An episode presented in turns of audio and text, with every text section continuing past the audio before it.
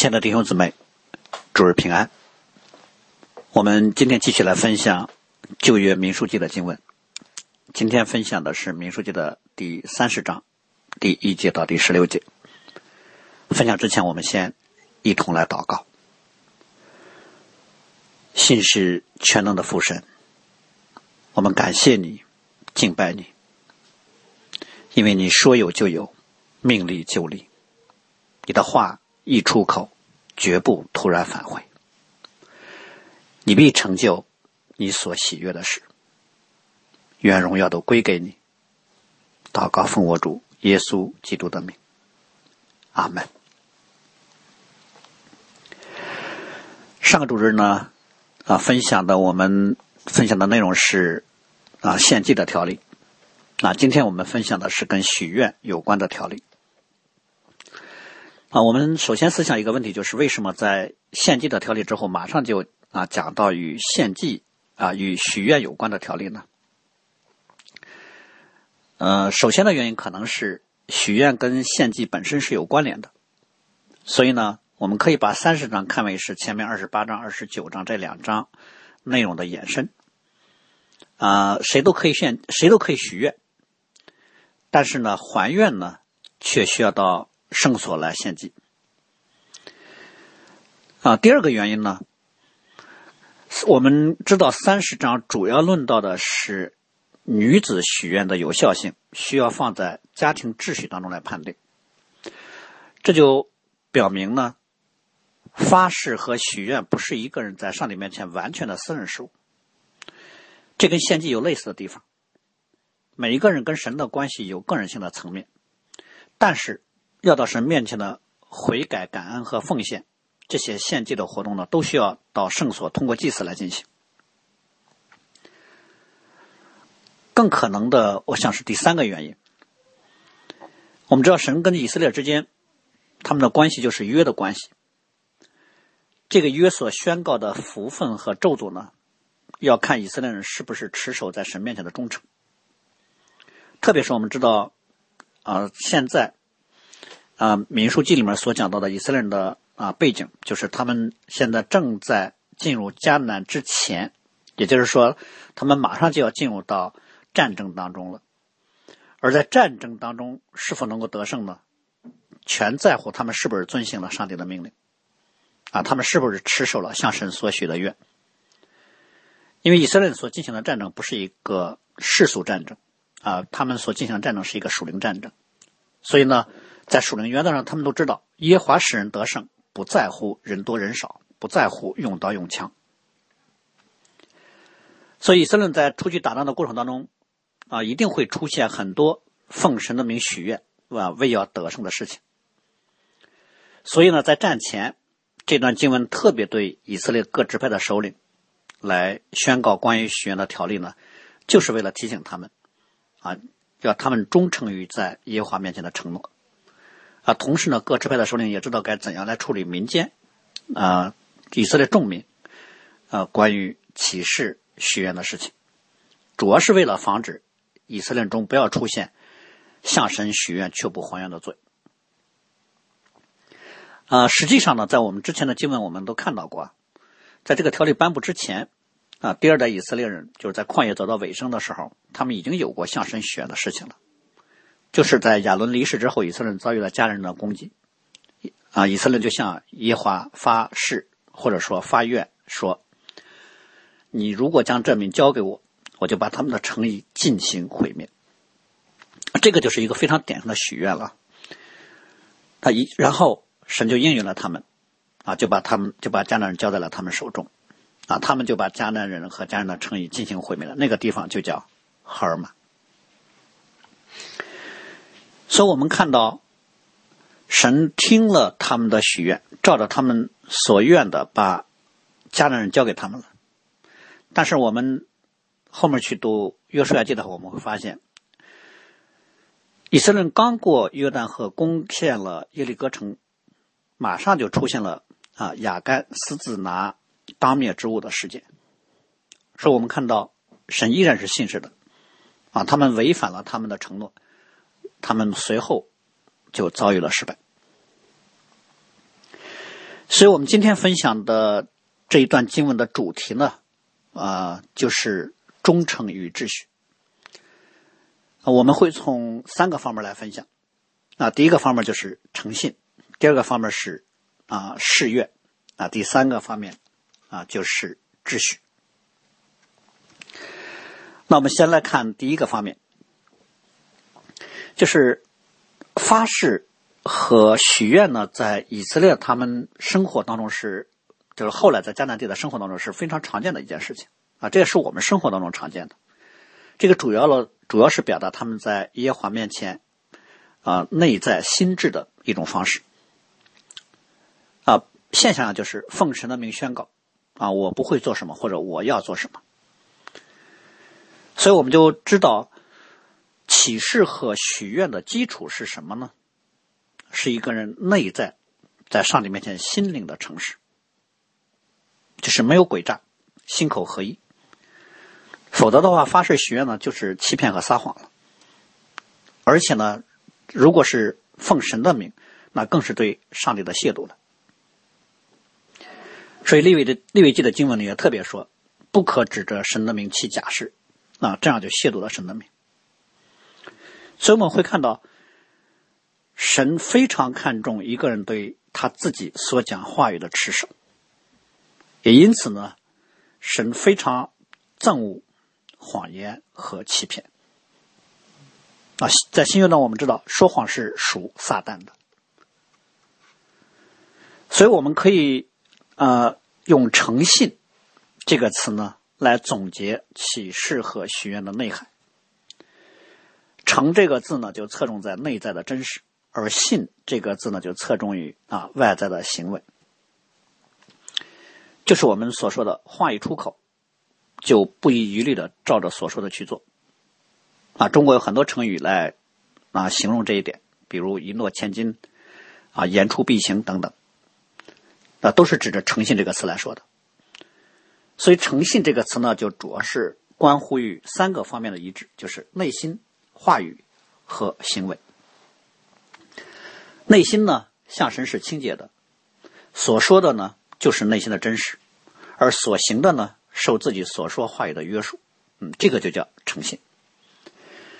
所以诚信的特点呢，首先就是内外一致，表里如一。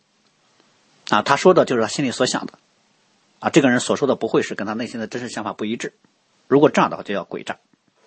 所以诡诈呢，就会口是心非。啊，这样的人说话之前就已经打定主意要说假话了，用在承诺上或者用在发誓上，就是他发誓的时候他就，啊，从来没想着要遵守他的誓言。那诚信的第二个特点呢，其实，在圣经当中论到啊诚信的时候，是其实是一种智慧。这个智慧主要表现在一个诚信的人，其实是对自己有着清晰认识的人。有些人可能并不是。那种处心积虑的要去说谎，他在说话的时候也没有刻意的想要骗人，只是呢，当他到了做事的时候呢，他就发现，啊，他做不到按他说的那样的事儿，所以他就不想照着之前所说的去做了。这一方面呢，可能是因为这个人对于他所说的这件事是无知的，就是他所承诺的事情，他一开始以为很简单，啊，后来他才发现他需要付出。啊，比他以为的要大得多的代价，或者是他对于他自己是无知的，啊，他他也知道付出什么样的代价，他以为他能够承担，但是事到临头的时候，他才发现，哎呀，他他很心疼，或者他很惧怕，啊，虽然咬咬牙也能守住他说着所说的这些承诺，但是他很不愿意。那第三个可能的原因呢，就是在情绪中的一时冲动。啊，这样的人属于就是没想太多，当时头脑一热，在情绪或者是在内心某种骄傲啊或者私欲的推动下，就是稀里糊涂的他就做出了承诺。而我们在这里所说的一个诚信的人呢，他会以符合圣经智慧的方式来衡量。如果他觉得这个事超出了自身的能力，他哪怕有愿意承担的意愿，他也不会随意承诺啊，因为他很很清楚的知道自己的有限。和他自身能力的界限，而且呢，这个人还会来评估他自己我适合承担这个责任吗？他不会越过别人的责任，就是他不会说，哎，我去帮助别人，却引发了很多的啊争争执或者是非议。这里面最典型的就是啊《路德记》当中的波阿斯，路德向波阿斯表达了他请波阿斯以最近亲属的责任以色列能有这个律法的条例啊来帮助他。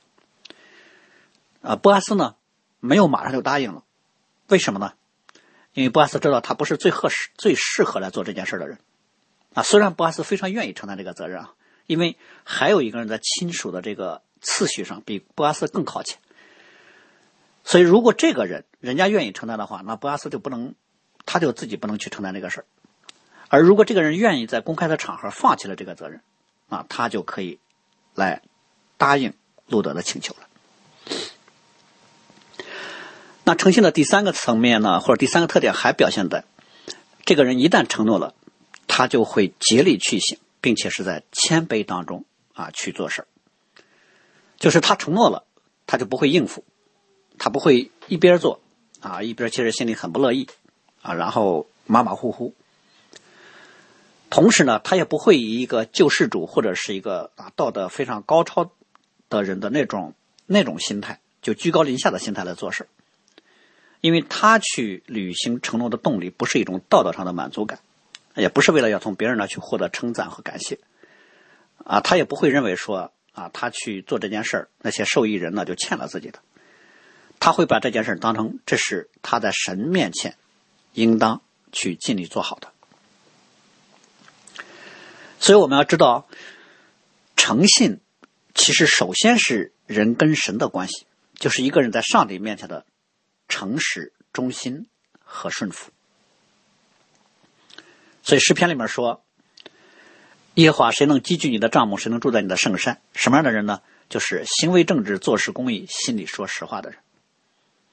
啊，后面说他发了誓，虽然自己吃亏，也不更改。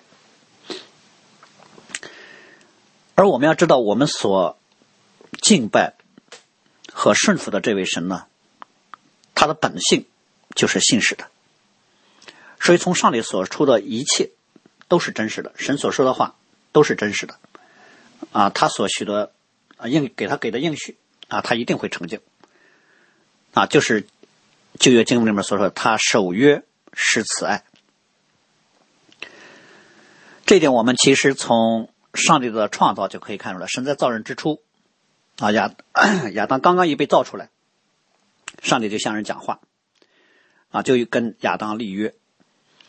所以我们说人跟神之间的关系呢，就是靠约来立定的。啊，神跟亚当的立的约就是，园中树上各样的果子你都可以吃，只是分别善树的果子你不可以吃。好，这是要求。后果是什么呢？吃的日子必死。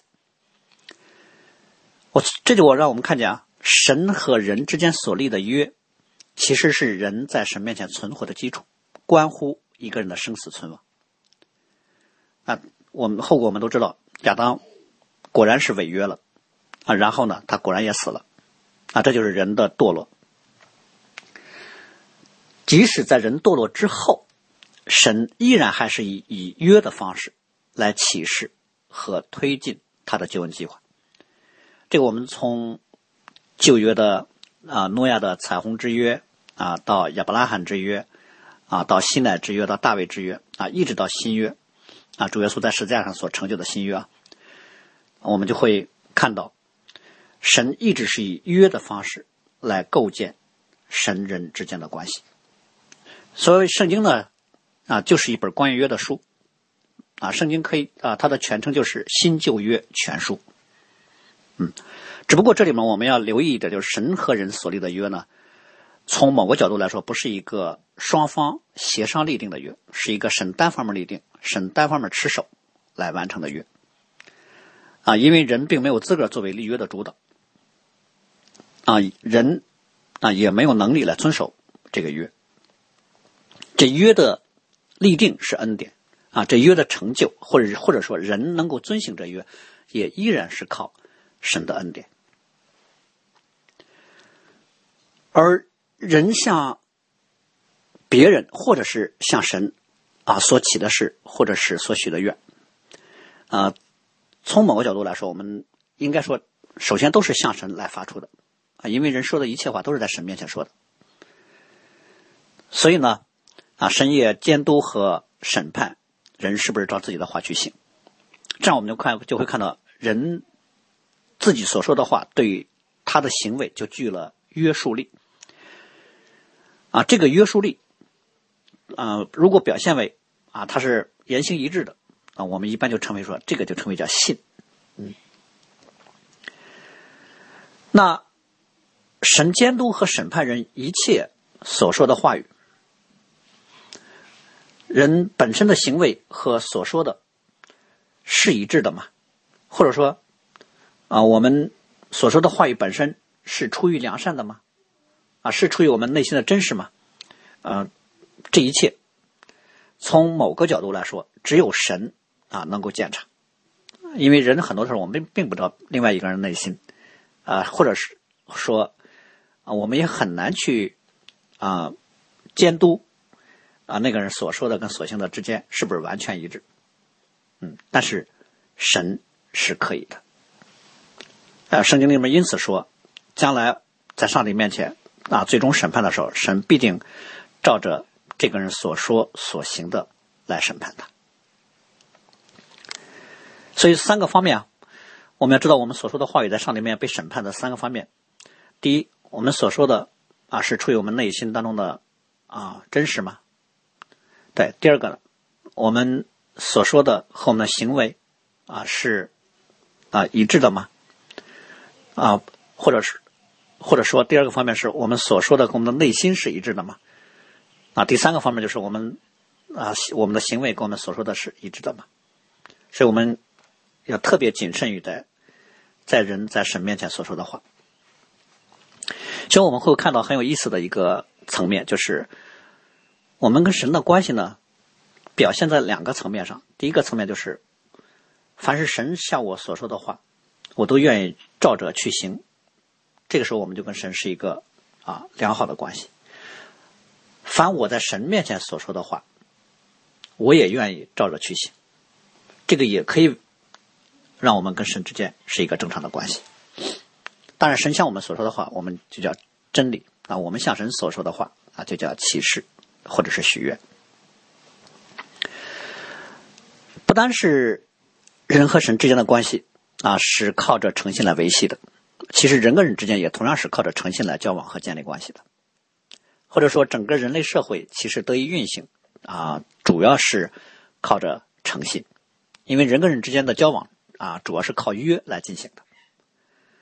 比如说，我们跟朋友去吃饭，就是约好了啊，明天啊几点啊在哪儿啊，这个本身就是一个约。其实更典型的就是我们日常进行的商业活动啊，这个是非常正式的约了。比如说，一个公司的日常运行，其实它就是建立在啊员工和公司之间的约定的基础上的啊，签订了劳动合同，还有工作制度等等，这都是这都是约。而公司和其他公司之间啊进行的各种啊合作，也是靠约来进行的。所以在人类社会当中啊，对约的遵守就称为诚信啊，不遵守约定就称为失信。就人类社会当中的诚信呢，跟我们刚才所说的在上帝面前诚信呢，稍微有一点点不同。就是人类社会当中的诚信，在更多的时候其实是在啊。后面两个层面上，我们说诚信是三个层面，就是内心所说的都是真实的；第二个就是心里所想的和口里所说的是一致的；第三个就是，啊，他照着他所说的去做事。啊，人类社会的诚信主要在后两个方面，啊，或者说，或者说主要是在第三个方面，就是这个人只要说了，他照他说的去做，其实大家并不太关心，啊，也无法知道他内心是怎么想的。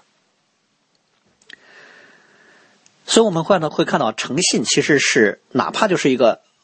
第三个层面的诚信啊，也是一个社会能够维持良好秩序的基础啊，也是人和人之间啊和睦关系的基础。如果没有诚信，我们就会陷入到啊人人自危的争斗当中了。因为你说的话，别人都不信；别人说的话，你也不信。人跟人之间在一起的时候，从某个角度来说，就很难正常的、高效的沟通，也很难去处理正常的关系。所以很多的时候，人跟人之间的没有诚信呢，呃，为了怕这个人说过的话不算话，那怎么办呢？啊，就把他说的话录音啊，或者是白纸黑字的写下来。但我们要知道，真正的诚信是话一出口，和文字具有一样的约束力。啊，当然我们并不是说文字就不需要了啊，好像是多余的。不，很多时候形成文字，就是把约定形成文字都是很必要的。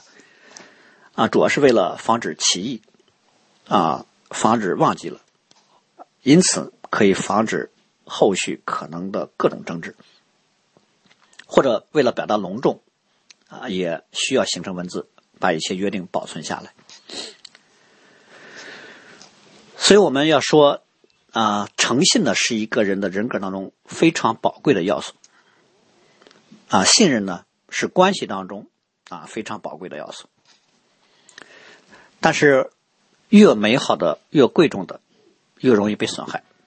特别是对于堕落之后啊有罪的人来说，啊，我们的诚信和与人的关系是非常脆弱的。啊，又宝贵又脆弱，就意味着什么呢？就是我们很容易破坏自己的诚信以及人和人之间的信任。而一旦破坏了，想重建是非常难的一件事。所以，人在地上生活的时候，应该非常小心的竭力去保护自己的诚信，来维系人和人之间的信任关系。所以，你必须为你口中所说的话来负责任，啊，不可以随便承诺，啊，不可以随口就乱说。呃，另一个方面，我们要特别提到的就是对于基督徒来讲，因为我们认识神，所以我们可以靠着神，靠着对神的信心。靠着对神的能力和良善，最大限度的保持对于别人的信任。所以，面对很多事情，如果没有证据，只有感觉和怀疑的时候呢，我们就以信任来面对。甚至即使有人曾经在某个事情上失信啊跌倒，他如果已经悔改了，那我们依然愿意再一次对他投入信任，因为神是信实的，神。能改变人心。然后我们来看具体来看啊，什么是启示和许愿？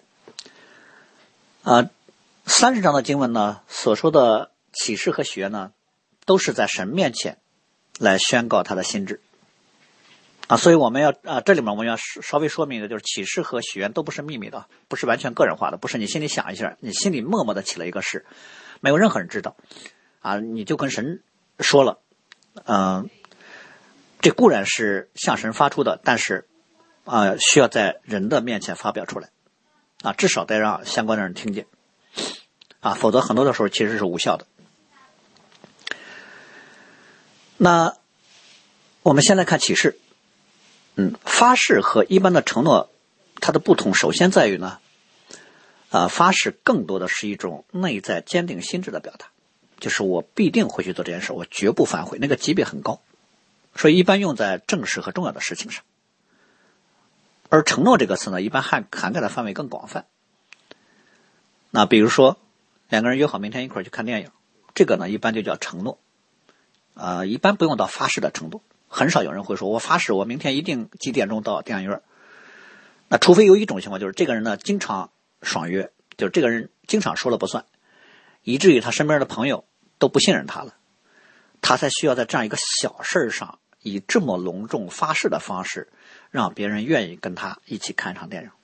嗯，这个嗯，人做到这个程度已经很悲哀了。但是如果两个人想要结婚，那就必须要发誓了，因为婚姻这个约约的关系需要绝不反悔的心智。那发誓和一般承诺的另一个不同在哪？就是发誓一般是无条件的，啊，就是一个非常纯粹的承诺，嗯，它的约束力非常的强，就是他对这个发誓的这个人呢，呃，可以说是一个强力的单方面约束，就是我只要发誓了，我不管别人怎么样，也不管这个事儿多么难，反正我就会去做。但一般的承诺呢，如果出现了意外情况，都是可以协商去解除的，啊，去更改的，就是去变更都可以的。啊，当然我们知道有些情况的誓言呢是有引发条件的，比如说我们看电影里面经常见到的，有人就去威胁别人说：“你敢伤害谁谁谁，那我这一辈子啊就不干别的事了啊，发誓我要追杀你等等。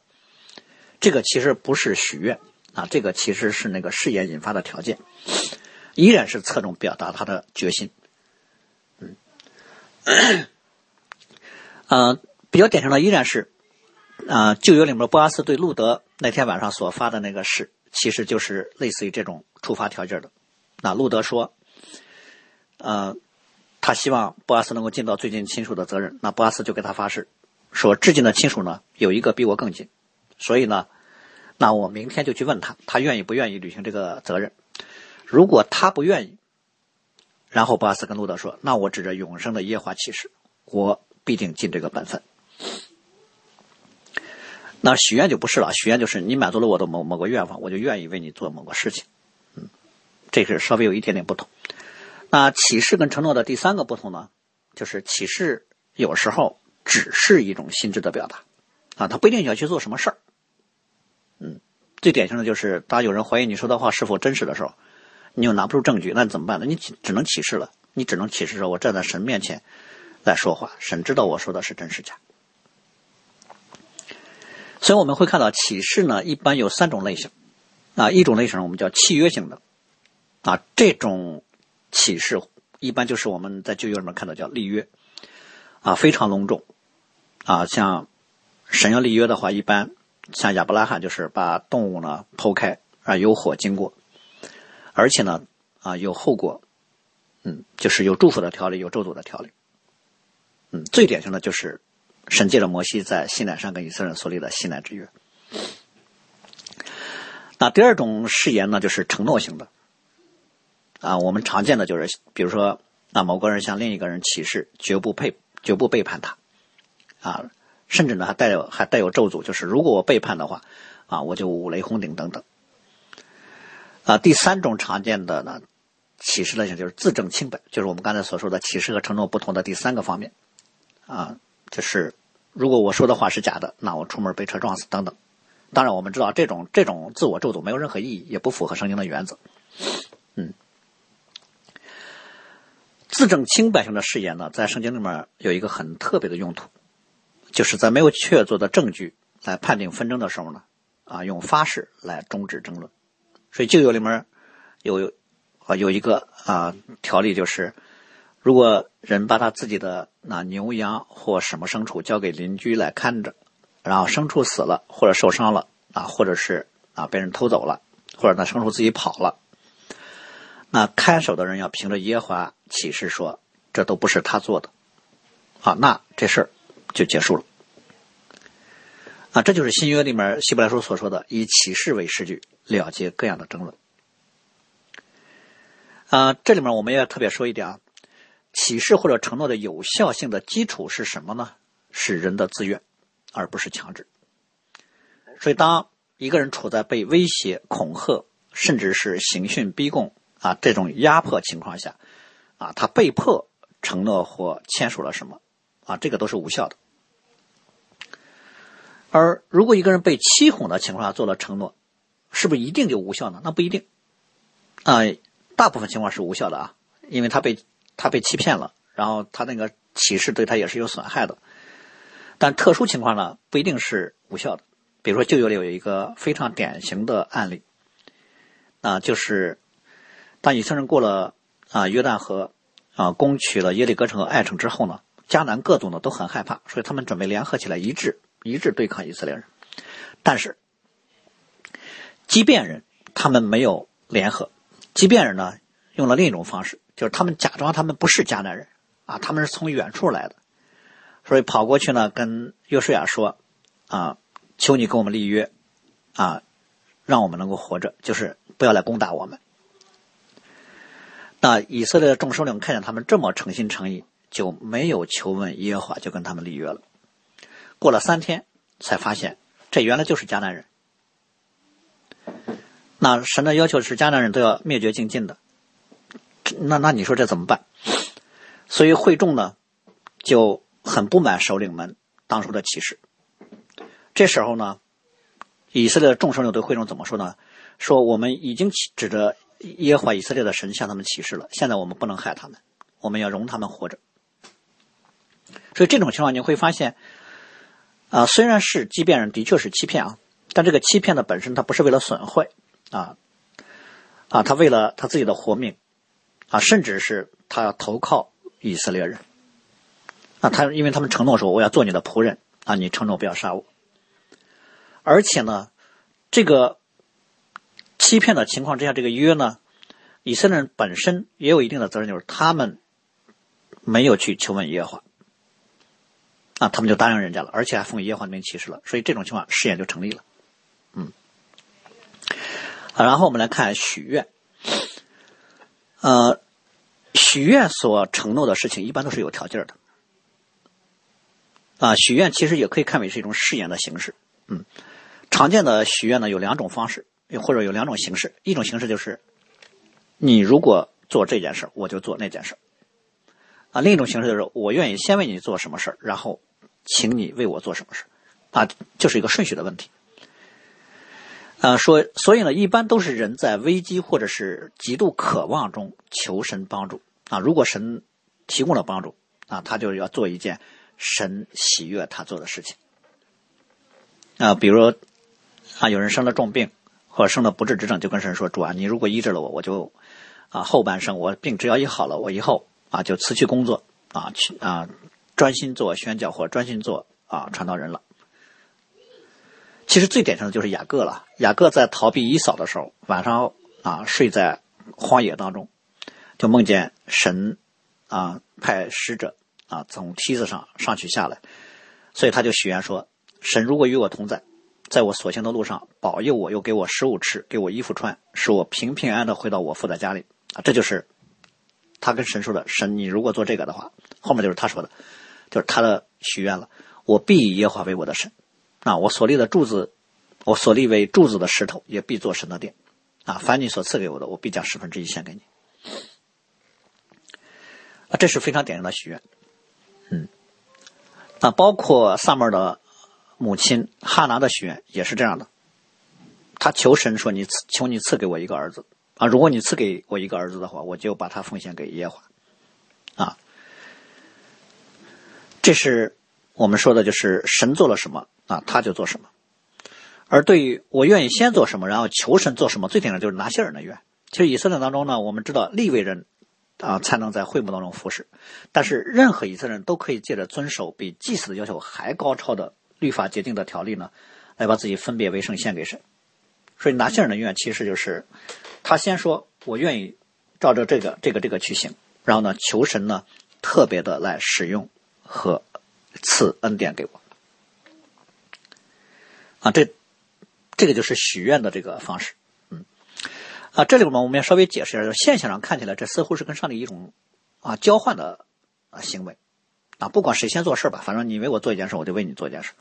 但实际上我们知道，许愿在上帝面前啊，它的啊主要目标啊不是要交换什么，它主要目标是要建造跟上帝更亲近的关系。所以我们说，启示的主要目标呢，是为了增加彼此的信任，嗯，是为了增加自己的可信度；而许愿的目标呢，主要是期待自己更讨神喜悦，是为了增加彼此的亲密关系，嗯。那无论是启示还是许愿，啊，我们要说，这这都不是在上帝面前律法的强制要求，啊，就是。啊，你启示和许愿的事情都不是你必须要做的，啊，这都是你自发和自愿的。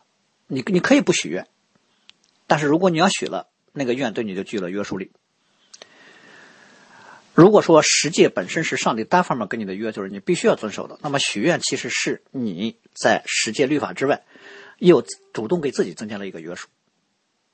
那比如说拿些人条例当中的清酒浓酒都不喝，就是这个意思。啊，律法没有要求说。不能喝酒，啊！但是你在上帝面发誓了，你说你不喝酒，那么，啊，对你就具有了约束力了。所以我们会看到，我们在神面前最基本的责任就是把神已经显明出来的心意呢，竭力去遵行。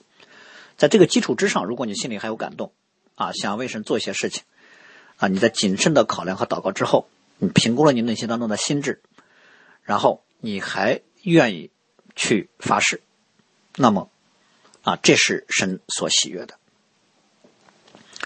所以发誓呢，我想啊，特别在这里要说明的是，不要急于承诺，不要随随意许愿啊，就是不要冒失去许愿。嗯，要仔细的评估自己的承受能力，要评估自己的心智，那不要承诺那个自己做不到的事情。嗯，我从某个角度来说啊，啊，做基督的门徒啊，成为基督的啊，成为神的子民，其实这本身就是一个事业，因为基督已经为我们死在十字架上了。救恩的意思就是，你愿意来领受这份救恩吗？啊，如果你愿意，那么你就需要在神面前起誓说：“我愿意背起我的十字架来跟随他。”就是我愿意把自己完全奉献给基督，凡事尊他为大，在地上有生的年日里面，全心为基督而活。所以，任何一个基督徒从某角度跟神其实之间已经达成了一个，就这就是新约了。对，他要做我们的神，我们要做他的子民。啊，他与他。儿子在十字架上的舍命，啊，把我们买赎回来。我们愿意来认基督为我们的主，我们愿意啊，我们愿意认基督为我们的主。那你在信主之后就要竭力照着你的承诺啊来过你今生的日子了。所以圣经里面的基本原则就是，许愿必须偿还啊。如果你许愿不还，还不如不许。那可能有人会说，那如果我们我们说了冒失的话，那该怎么办呢？就是冒失许愿了，我后来我不想遵守了，怎么办呢？啊，立位记里也有相关的处理的条例，啊，就是冒失发誓，啊，如果他不知道，啊，那没事儿，啊，一旦知道了，这事儿上他就有罪了，那他必须要认罪，然后呢，他还要去献祭，嗯，所以冒失发誓的两个处理原则是什么呢？他不知道的事儿不算有罪，因为他自己发了誓，他就忘了。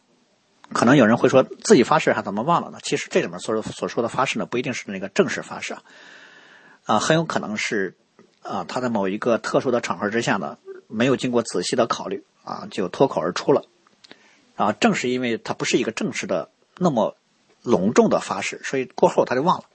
但是过了一段时间，他想起来了，或者是别人提醒，他也想起来了，确确实说过啊承诺的话。好，他一旦要是知道了，他就要为。他冒失发誓的后果来承担责任，啊，两个选择：一，要么他履行；啊，二，他要为他不能够履行来认罪悔改。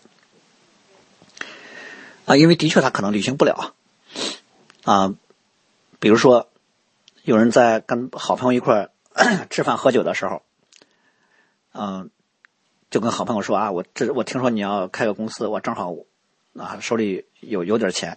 对我，我资助你一百万。等睡了一觉，第二天早上一醒，想起这话来了，或者或者他没想起来，他忘了，朋友过来找他了，说他说了这话，其他人也作证，他的确说过，他自己也想起来了。那你说这怎么办？其实他自己啊，一方面有可能是他根本就没这一百万啊，他可能没有这个能力，但是他说了大话，那他只能是跟人家道歉。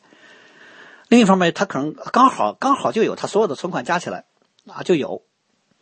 但是他舍不得啊，这不是他内心当中真实的这个意愿啊。这个是这个情况下啊，他也也要认罪悔改的，要跟人道歉的，嗯。所以呢，如果他说的那个话本身呢啊，跟啊律法本身并不违背，是好的，那那他要尽力的啊去履行啊。如果要履行不了啊，就需要在啊影响的范围内公开。啊，认罪悔改和道歉。啊，其实关于这一点呢，旧约有一个非常典型的例子啊。这个例子呢，就是啊，旧约的事师啊，耶夫他。以弗他在跟啊亚门人征战的时候呢，他就跟神许愿说：“你如果要是啊让我得胜，那我回家的时候，谁从我家里第一个出来，我就把他奉献给神啊，做燔祭。当然，把人奉献为燔祭，这个。”啊，并不是符合圣经的啊！没有想到是他回家啊，他的独生女儿第一个出来来迎接他。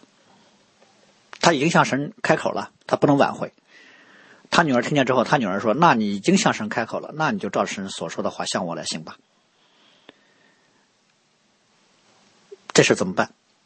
当然，那个经文本身有两种解，一种解释他啊，耶夫他真的是把他女儿给献为燔祭了；但另一种解释就是，他就把他女儿就奉献给神了，嗯，就他女儿终身不嫁，嗯。但不管怎么样，啊，耶夫他其实是一个在神面前冒失开口许愿的啊一个就业的典型案例，嗯。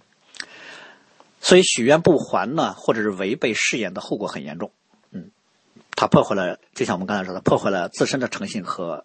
人与人之间的信任关系，啊，人可能就会就像说谎一样，人可能会怀疑你的品格啊，为什么说了不算？嗯，所以圣经里面最基本的智慧是什么呢？就是少说，嗯，不要心急，不要冒失说话，在神面前啊，不可冒失开口，不可心急发言，好，然后我们来看啊，发誓和许愿的。一个有效性的限制，这是啊这一章内容主要处理的。呃，以色列当中发誓的那个有效性的原则是什么呢？就是如果是一个啊男子，他只要许愿，他必须履行。啊，当然这里面的男子首先是指成年男子啊，啊不管他是否结婚，啊只要是个成年男子，他只要发誓和许愿了，他必须来遵遵行。也就是说，以色列人认为。成年男子具有一个独立发誓和许愿的权利。当然，我们知道以色列当中成年男子不是我们今天所说的十六岁或者十八周岁啊，呃，是十三岁。嗯，当以色列当中的男孩子成长到了十三岁的时候，他就会有一个啊礼仪啊。经过这个礼仪之后呢，他们就会成为叫律法之子或诫命之子，他就成为会堂的正式成员了。啊，所以十三岁之后的。啊，以色列的男子都可以独立的向神许愿或者是起誓。呃，据说今天今天的以色列依然是这样的。今天以色列的男孩也是十三岁的时候举行成人礼啊，他在那个额头上戴的那个经文匣子或者那经文盒子，然后身上披着那个祷告的那个披巾，然后在众人面前诵读一段律法，然后这个成人礼之后，他就被称为是诫命之子了。那他就可以独立在神面前起誓许愿，在会堂当中啊来带领聚会啊来参加公祷等等。而以以色列的女孩呢，则是在十二岁的时候举办成人礼，啊，他们在举办成人礼的时候，啊，也被称为叫啊诫命之女。成人礼之后，他们依然也是同样享有独立向神起誓和许愿的权利了。这是今天的以色列。而我们今天读的这段经文呢，啊，是当时那个时代的，在啊。摩西啊，带领以色列人进入迦南，以及他们进入迦南之后，在迦南地上所生活的那个旧约时代，嗯，那个时候的以色列人啊，他们对于啊女性在发誓和祈愿啊有效性上是有是有限制的。也就是说，不是所有的人只要一发誓，然后立刻就成立，他立刻就必须遵行。有些人的这个发誓的权利不是单独的。那是必须要被放在一个特定的秩序当中，才能被认可、产生效力的。也就是说，有人对于非独立发誓者的那个誓愿啊，那个约定是具有否决权的。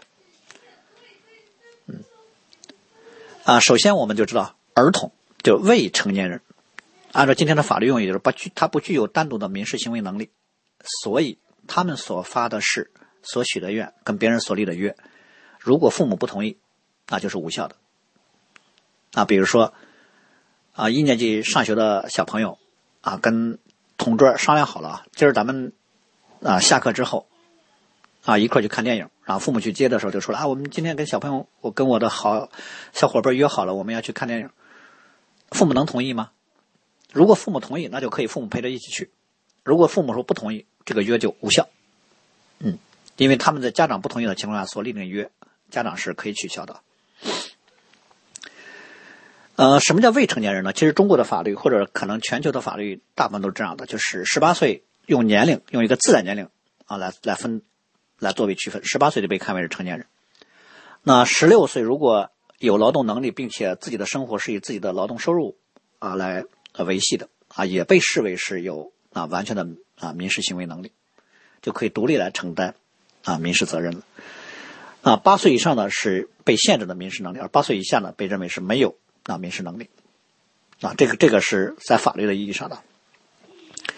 好，然后就是我们这里面所看到的啊，圣经里面在三十章民数记的三章特别提到的啊四种四种情况啊，主要是针对于啊女性的。第一种情况就是未婚的女子，那他就没有一个明确的啊可以承担啊法律责任的年龄线啊，也就是说，未婚女子如果没有出嫁，她就在她父亲的权柄之下，那不管她年龄多大。他不能单独的起誓或者是许愿，啊，如果他父亲不认可，这些都是无效的。所以，最好的方式，如果他们要啊发誓或许愿的话，就是先跟父亲沟通，嗯，而不是啊独自就发誓许愿了。那如果一个未婚的女子没有跟她的父亲事先去沟通，她就发誓许愿了，那怎么办呢？那就要看她父亲的态度了。如果他父亲通过某种渠道知道了或者听见了，啊，那他父亲如果一言不发，就是没有去主动来找他女儿沟通，没有表达是支持还是反对，好，那就被认为是默许了，这个誓愿就发发的誓和许的愿就成立了。如果说过了一段时间，他的父亲才说，我之前前几天我听说了，但我没说，我现在跟你说我不认可，啊，那个无效。当然，他父亲说我不认可，这个约可以废除。因为他父亲不认可这约，你也执行不下去。但是这个时候如果违约，那就是犯罪。那这个时候再说我不认可，那这个罪就由他的父亲来承担了。啊，这是第一种情况。第二种情况就是未婚的女子呢，在出嫁之前，她的父亲也同意，她身上是有一个有效的啊许愿的。啊，她出嫁之后呢，她的丈夫是有权废止废除的。她丈夫如果知道了啊。反对，那就废除了。如果她丈夫知道了没反对，那就继续有效。那第三种情况就是啊，已婚的女子，如果在结婚之后所发的誓和所许的愿，啊，不管是正式的还是冒失的，啊，都是要经过她丈夫的认可才是有效的。啊，同样的就是她丈夫听见了，如果没有反对，那就是默许了。啊，如果过了几天再反对，啊，那就是她丈夫被约。啊，第四种情况就是寡妇或者是离婚的女子，啊，就具有独立的发誓和许愿的权利。嗯，这里面我们我们会看见一个呃圣经当中的原则啊，就是父亲对于啊女儿，丈夫对于妻子呢，啊具有啊他们发誓和许愿的否决权。但是这个是这个权柄的使用呢，有两点需要我们留意。第一个就是。父亲和丈夫，啊，如果要是不认可，那么必须非常明确的表达反对，啊，不能沉默，啊，圣经里面的原则就是这种情况下沉默就是默认，嗯，好，第二个就是，如果他要是反对的话，啊，必须快速的进行回应，这个否决权才是有效的。如果他当时听见了，啊，过了一天两天，然后才说啊，我不认可。那个就没用了，必须听见的当天立刻就表示反对啊！这个时候否决权就是有效的。如果说过了一段时间啊，他才再表他啊不同意啊，那个不行啊？为什么呢？这主要是为了防止那些拥有否决权的人啊，他可能有的一种责任的推诿。因为人很多的时候对自己不那么确定的事情，他自然就会保持沉默，因为。这种沉默对他认为对他是一种保护，为什么呢？他要，因为他不确定嘛，所以他要看看这个事情的发展。啊，这个事情如果发展良好，他就说：“哎，你看我没反对。”啊，如果这事情发展不顺利，他就说：“你看啊，我没有赞成。”所以神就在这里其实设了一个拦阻，就是你听见了该你说话的时候，那你必须说；如果你不说，啊，那就是你同意。其实这是一个提醒啊，如果你真的具有这样的权柄，就是能否决别人发誓的这个权柄。那你要特别关注啊，其他人在你面前所说的话，他们说的话，你都需要负责任啊。这里面我们要说明，就是我们生活当中有一些场景也是类似的，就是当有些事情你看见、你知道了啊，你就必须明确的表达你的态度了啊。如果你默不作声啊，你就是支持了。比如说，我们现在啊啊常常听到的啊，校园当中的霸凌。当你看到你的同学被其他同学欺负，你默不作声，你置身事外，其实这是自欺欺人啊！啊，你没有第三条路，那如果你不吭声，就表示你支持霸凌者。你必须发声来表明你不支持霸凌。啊，当然并不是需要你采取什么更多的行动啊，你只要来表明说你们做这事是不对的，啊，表明态度就可以了。那第二个我们可能思想的问题就是关于啊这个否决权是不是就表明了对于女性的某种歧视？啊，实际上不是。啊，为什么说实际上不是呢？啊，从现象上，从当时的社会处境来说，的确好像是。啊，男子在十三周岁之后就可以有独立的发誓和许许愿的权利了，而啊，女孩子呢，啊，只要不出嫁啊，就不给他们这个权利啊。看起来好像是啊，但实际上不是，为什么呢？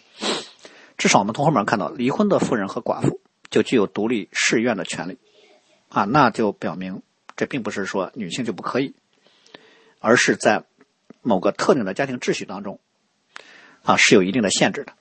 所以我们可以换一个角度来理解。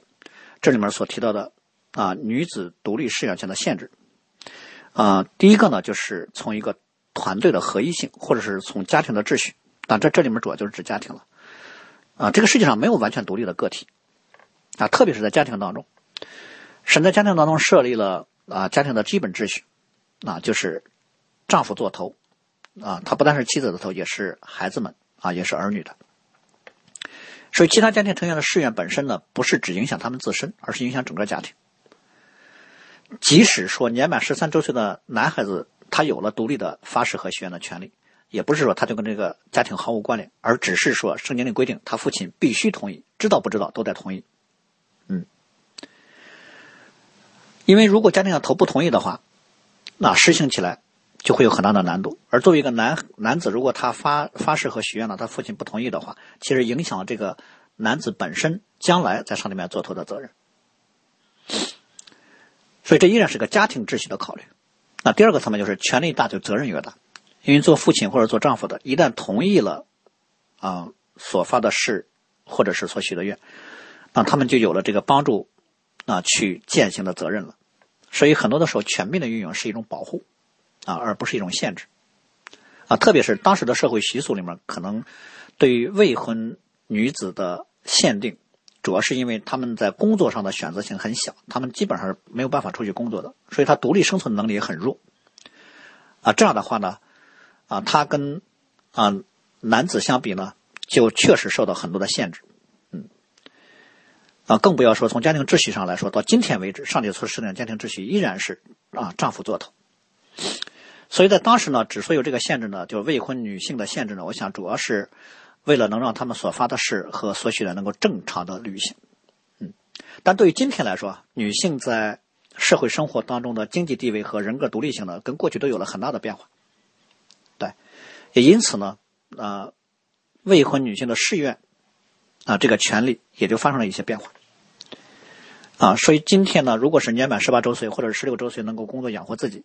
都可以看为就具了独立的民事能力啊，所以他们在很多事情上其实都具有了独立的决断权啊，工作的选择呀、婚姻的选择呀等等，这个就跟过去那个啊旧有的以色列人的那个时代就有了很大的不同。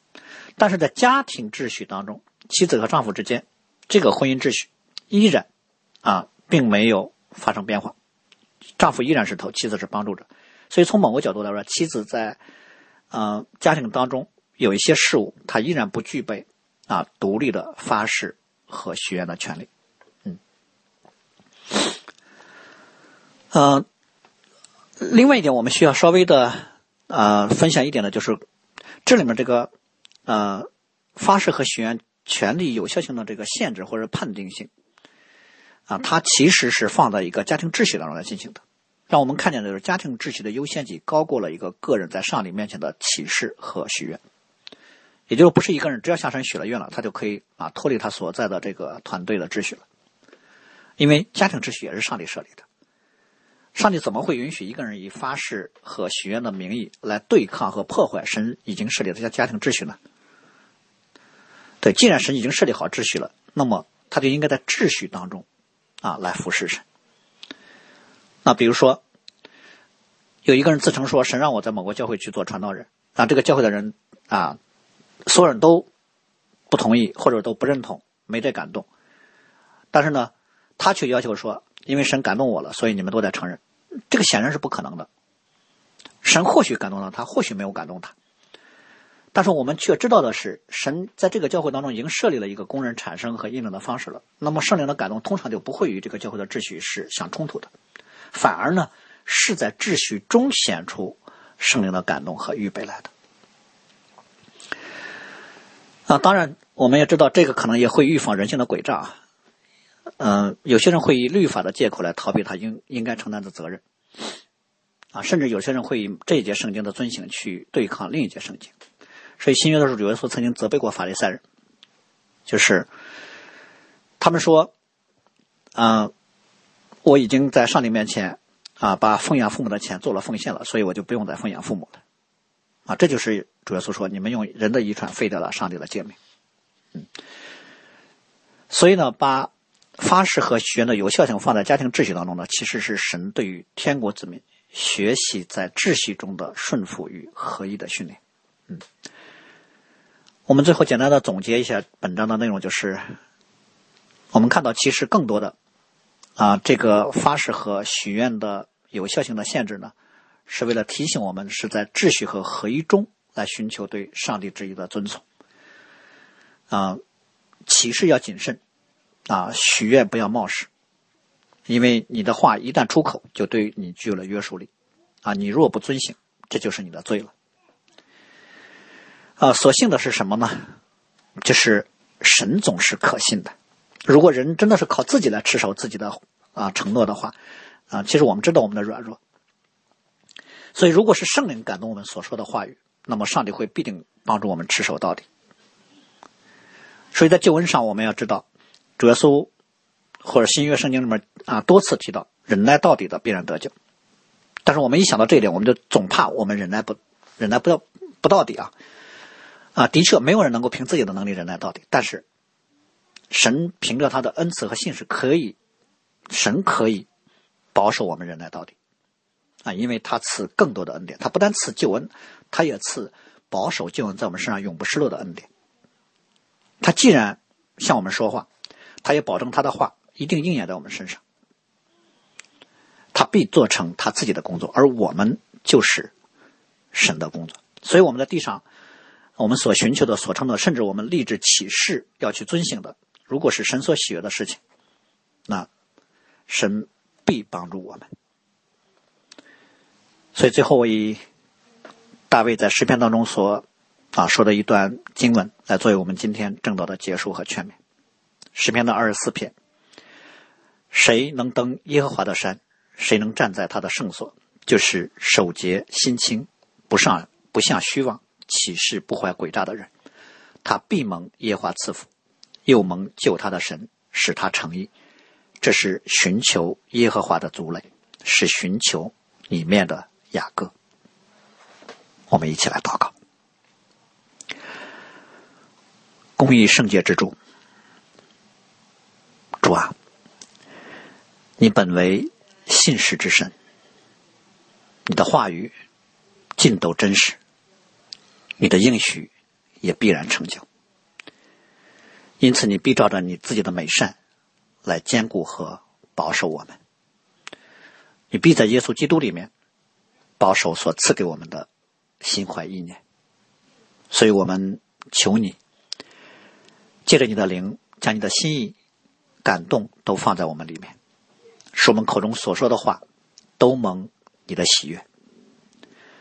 也求你赐给我们。忠诚和力量，把从你所领受的能持守到底。祷告奉我主耶稣基督的名，阿门。